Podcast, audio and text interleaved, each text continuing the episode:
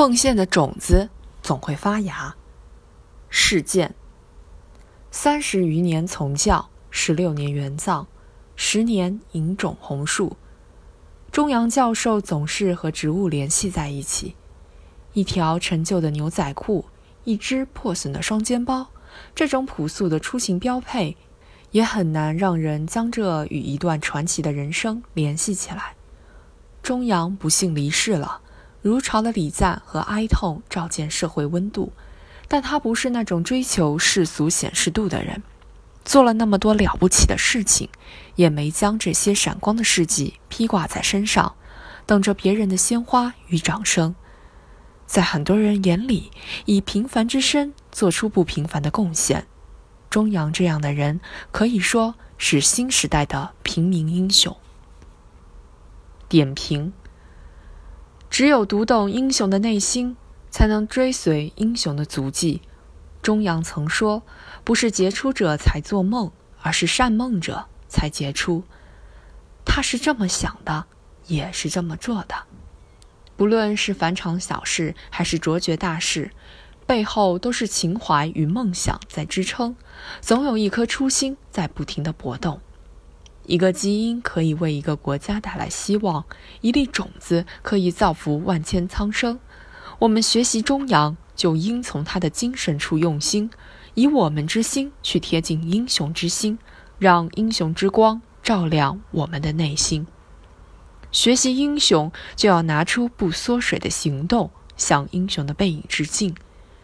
元藏十六年，中阳率领他的团队在世界屋脊收集了上千种植物的四千万颗种子，培养了第一个藏族植物学博士，为西藏大学申请到第一个生态学博士点，实现了西藏大学国家自然科学基金项目零的突破。十六年中，他为西藏殚精竭虑、呕心沥血，以致心脏肥大、血管脆弱，每分钟心跳次数只有四十四下。在他的身后，还有一份未尽之业需要继承。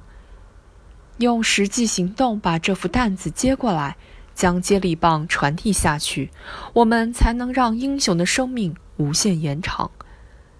学习英雄，不一定是亦步亦趋的学其行。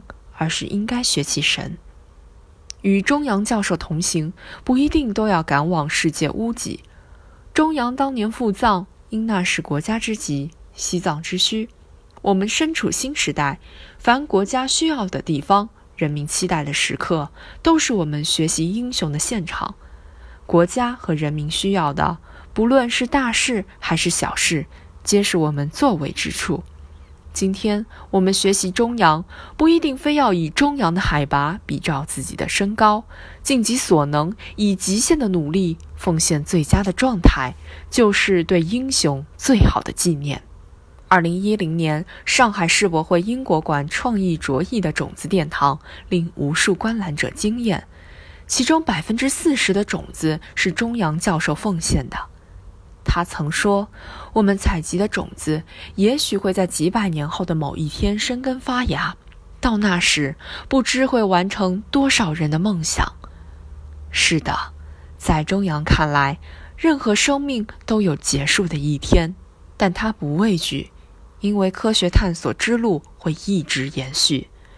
这是一种科研精神，也是一种英雄的无畏精神与奉献精神，而他需要我们。